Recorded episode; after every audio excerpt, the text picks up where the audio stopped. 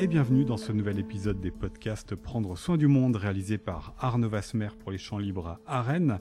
Aujourd'hui autour d'un manifeste pour une ruralité euh, positive à l'heure où euh, la pandémie a donné euh, l'envie à de nombreux urbains de venir s'installer à, la campagne. Nous allons en parler en votre compagnie Claire Desmarpoirier. Bonjour. Bonjour. Vous êtes euh, agricultrice, libraire euh, et euh, autrice. Nous sommes dans votre café commerce ici à, Six-sur-Af où notamment vous vendez des, des infusions et des tisanes que vous réalisez qui sont issues de vos champs, de votre activité d'agricultrice. Et puis vous avez euh, écrit euh, ce livre, L'exode urbain manifeste pour une ruralité euh, positive, paru aux éditions Terre Vivante. Vous précisez que vous avez rendu le manuscrit avant le Covid et avant du coup que de nombreux urbains, notamment des plus grandes agglomérations, se soient rendus compte que leur mode de vie ne, ne leur convenait plus ou qu'en tous les cas vivre dans la ville pouvait être dangereux en raison de la densité qui favorisait la, la propagation du virus. Quel regard justement vous, vous avez sur euh, ces discours qui ont été tenus, sur ces gens qui voulaient euh, quitter euh, la ville pour la campagne, vous qui aviez déjà fait cette démarche-là alors il y, a eu, y a eu deux moments en fait dans le traitement de l'exode urbain pendant la pandémie. Un moment où j'ai été plus critique et d'ailleurs j'ai fait une tribune dans Libération pour en parler, c'était que on, parlait de ces gens qui partaient pour la période du confinement vers la campagne et surtout vers des résidences secondaires et voilà. Et on parlait de ces gens-là comme des gens qui faisaient un exode urbain ce temps qui était un temps contraint, mais qui était un temps court et euh, qui s'adressait quand même à des gens qui avaient les moyens de le faire, la possibilité de le faire, parce que tout le monde ne peut pas télétravailler. Donc c'était plutôt des cadres et plutôt des gens euh, euh, plutôt aisés en fait qui faisaient ce choix-là et qui, qui, était un choix de confort temporaire. À mon sens, n'est pas un exode urbain. Pour moi, l'exode urbain, c'est un choix de vie. C'est vraiment déplacer sa résidence principale. C'est ça, exactement. Et donc l'enjeu pour moi, c'était de justement dans cette dans ce temps-là où les médias parlaient beaucoup d'exode urbain pour ce, phénomène qui n'était pas un épiphénomène, hein, qui représente euh, plusieurs millions de personnes déplacées des métropoles vers les territoires ruraux pendant la période du confinement, un peu plus d'un million rien que pour l'agglomération parisienne. Donc c'est énorme et c'est tout à fait notable, mais à mon sens, ça n'était pas la définition de l'exode urbain, puisque l'exode urbain, voilà, c'est le, c'est la question d'un choix de vie et d'un choix de long terme. Par contre, ça signifiait effectivement un changement de rapport à la ville qui était euh, palpable dans ces moments où on se sent vulnérable, pour le coup qui n'est pas du tout nouveau puisque c'est quelque chose qu'on avait pu connaître euh, dans tous les temps de crise et dans d'autres périodes épidémiques euh, comme au moment de la grippe espagnole. Donc voilà, c'était un moment fort, pas du tout anecdotique, mais à mon sens un sujet différent de celui qu'on aborde plutôt maintenant, de gens qui ont au moment de la pandémie et plutôt des gens qui étaient restés confinés dans les centres urbains et qui se sont dit ah non mais en fait je peux pas, ça peut pas durer, et qui ont fait un choix de vie alternatif euh, à ce moment-là et qui pour le coup font le choix de la vie à la campagne pour le long terme et le choix d'un changement de vie beaucoup plus profond que ces moments de pause. C'est important ce que vous avez dit, euh, Claire Desmar euh, Poirier, sur euh, vraiment le, changement de vie sur le long terme. Parce que des exodes urbains, vous l'avez dit, alors pendant d'autres pandémies, il en a été question, mais même ces dernières années, ces dernières décennies, on a souvent entendu parler d'urbains qui se disaient on va vivre à la campagne, ça va être mieux. Puis en fait, ils se rendent compte, au bout de 2-3 ans, que cette vie à la campagne ne leur convient pas du tout parce qu'il leur manque plein de choses. D'ailleurs, il y a un jeu hein, sur les définitions dans votre livre entre ce qu'est la ville et ce qu'est la campagne. On définit trop souvent la campagne parce qu'elle n'est pas par rapport à, à, la ville et des gens donc qui sont revenus. Comment faire ce choix pour qu'il soit durable et tenable? Alors qu'il y ait des mouvements, euh, c'est normal en fait. Je pense que c'est aussi un chemin de vie. Euh, je, ne pense pas que l'exode urbain c'est une solution magique à tout et que ça marche pour tout le monde du premier coup. Euh, moi, ce que je défends aujourd'hui, c'est qu'on puisse avoir le choix. Avant le Covid, il y avait un sondage qui disait que 57% des urbains, s'ils en avaient la possibilité, puisque c'est comme ça que la question est formulée, quitteraient la ville pour partir vivre à la campagne. Donc aujourd'hui, on a un enjeu où il y a plus de la moitié des gens qui vivent en ville qui n'ont pas fait ce choix et qui sont urbains par non-choix. Ce que je défends moi, c'est qu'on puisse choisir l'endroit où on pose ses valises, qu'on puisse construire sa vie, réussir, qu'on puisse avoir une carrière professionnelle épanouissante en vivant dans un territoire rural. Et c'est un message que je porte à la fois à destination des urbains qui se sentent mal là où ils sont, mais aussi à destination des ruraux parce que ce que je vis ce que j'ai vécu dans mon enfance, euh, puisque moi j'ai grandi à la campagne, et ce que je vis aujourd'hui avec, des, avec les jeunes ici, c'est quand même un message où on vous dit quand vous êtes adolescent, si tu veux réussir ta vie, tu dois partir. Et que à ce niveau-là, je pense qu'il est vraiment important euh, de, de, renverser l'échelle de valeur, de dire que les territoires ruraux, c'est un espace où on peut réussir, initier des projets, construire, créer, et qu'il y a une énergie incroyable dans ces territoires et qu'il est important qu'on puisse euh, porter un message positif à ce titre-là et que les gens puissent s'y projeter.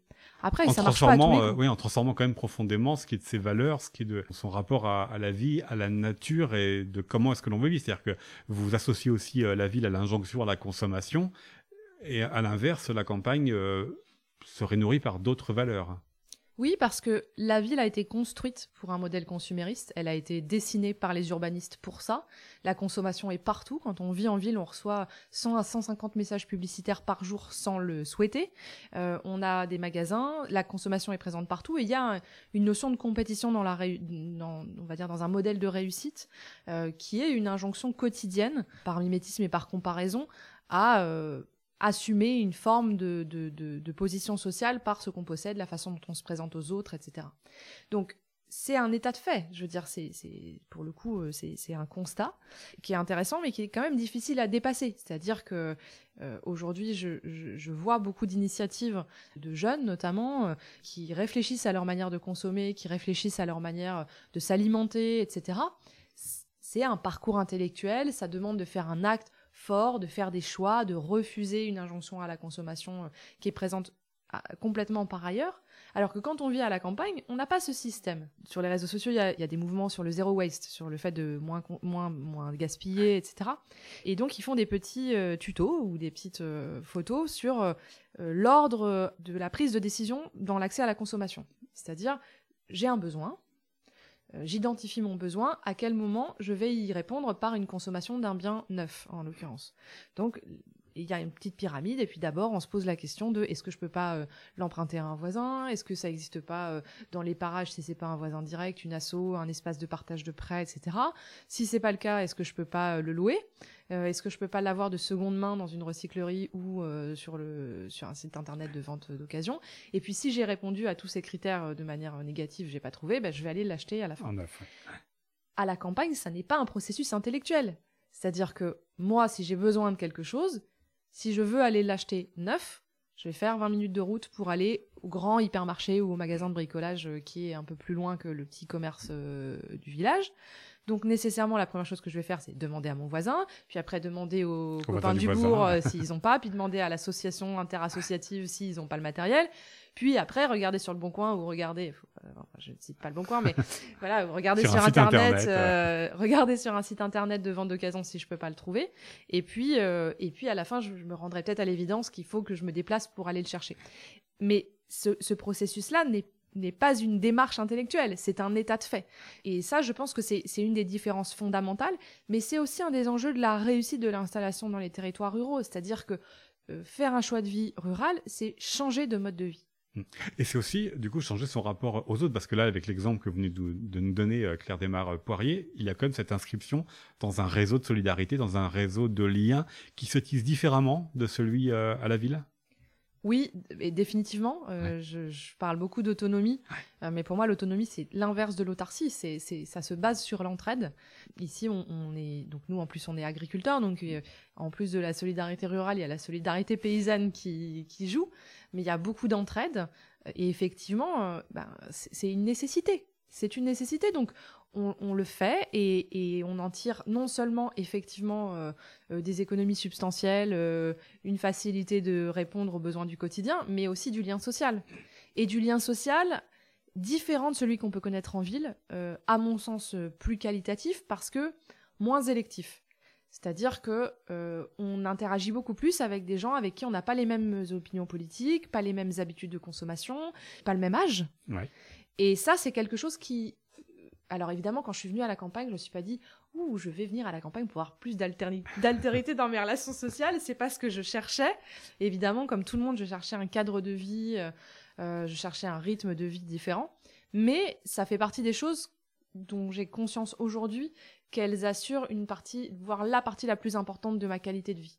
Le fait de fréquenter des gens différents, d'avoir d'autres points de vue, euh, de- d'échanger, d'avoir des amis qui ont 80, euh, 70 ans, euh, ce relationnel-là, il, il ne me manquait pas en ville, mais il apporte une énorme plus-value à mon quotidien euh, ici à la campagne. Parce que ça s'est bien passé? Pour vous cette installation à la campagne, même en travaillant la terre, en étant agricultrice Parce que il suffit de voir euh, quand, alors, quand euh, les rencontres peuvent se donner au champ libre régulièrement, il y a des rencontres autour du monde agricole.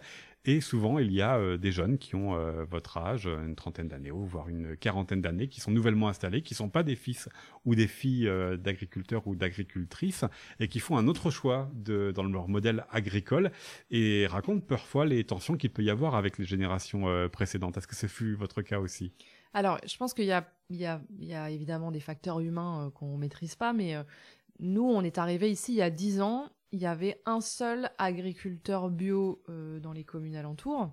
Donc, on était très humble par rapport à notre position. et en plus, on est donc hors cadre, comme, vous, comme les exemples que vous donnez, ça veut dire qu'on s'installe pas euh, dans le cadre familial, c'était pas des terres qui appartenaient à notre famille et puis nos parents sont pas agriculteurs. Et euh, on est des hors venus, on n'est pas du coin et on, on pose nos valises à ce Vous, une Normandie, vous avez fait vos études à, à Lille. Voilà, et en plus, on fait une production qui est vraiment plutôt originale. C'est-à-dire que les plantes aromatiques et médicinales, c'est pas très connu, il y a pas mal de clichés, donc euh, on, était amené forcément à être dans une position euh, de découverte et d'aller vers les autres et d'expliquer notre travail, d'expliquer notre approche. Et c'était curieux, c'était étrange. Et donc, on a beaucoup développé le dialogue et ça nous a énormément aidé. Euh, je pense que ça, ça a été un facteur d'intégration qui était très fort. Nous, dans notre, donc, on a fait le choix de la propriété collective pour la ferme, ce qui veut dire que les terres agricole et le bâti, donc le café-librairie, appartiennent à 125 copropriétaires qui sont des citoyens, des associés qui ont accepté d'entrer dans cette euh, aventure. Et dans ces copropriétaires, il y a euh, plusieurs agriculteurs conventionnels. Donc on n'est pas dans un schéma, nous on était dans un schéma d'ouverture et de, de, communauté à l'échelle d'un village, d'un territoire, euh, le pays de Redon en l'occurrence, qui dépassait un peu les, ce genre de frontières euh, entre voilà bio et conventionnel par exemple. Et on a été très bien accueillis. Il y a eu beaucoup de curiosité. On échange. On a fait, euh, par exemple, on a fait des, des, des ateliers purins d'ortie ici. Et il y a des agriculteurs euh, qui travaillaient aussi avec des pesticides qui venaient parce qu'ils avaient envie de réfléchir à des alternatives. Je pense que c'est important de créer des ponts plutôt que plutôt que des barrières.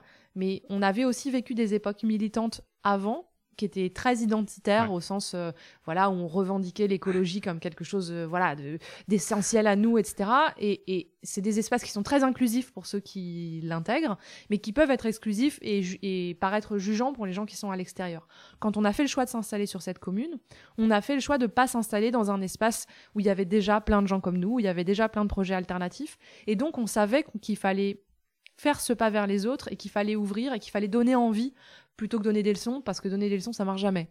Je pense que ça a largement facilité notre intégration, le fait que que ce processus militant, il ait eu lieu pour nous dans une autre étape de notre vie. Ce que vous racontez dans le livre, hein, l'Exode urbain, c'est vraiment les années universitaires qui ont été euh, vos années les plus militantes. Hein. Oui, c'est ça. Ou l'éveil à un militantisme plus politique. Voilà, bon alors après, aujourd'hui... comme vous vous racontez dans le livre, je peux me permettre de le voilà, dire. Voilà, Oui, oui, non, mais tout à fait. Et puis ça fait partie de la façon dont on a euh, votre cheminement. Structurer nos convictions et puis euh, c'est ce qui nous a amené à faire ce choix de vie parce qu'en vérité, euh, quand on a fait, euh, quand on est diplômé d'une grande école et qu'on peut avoir un très bon salaire et qu'on peut avoir un très bon poste, l'idée de devenir paysan peut paraître un peu baroque et, et, donc on fait pas ces choix-là par hasard. On mm. les fait parce qu'on est animé par quelque chose qui qui dépasse le simple calcul coût contrainte, voilà. Et sinon, évidemment, qu'on serait peut-être pas là pour euh, prolonger la, réflexion, j'encourage donc les auditeurs de ce podcast à, vous lire dans Exode urbain manifeste pour une ruralité positive, votre livre paru euh, aux éditions euh, Terre Vivante, Claire Desmar-Poirier. Merci beaucoup. Merci à vous. C'était un podcast d'Arnaud Vasmer avec une musique originale d'Olivier Mélano pour les Champs Libres à Rennes. Et vous pouvez retrouver cet épisode ainsi que les précédents de la série Prendre soin du monde sur le site internet et les réseaux sociaux des Champs Libres.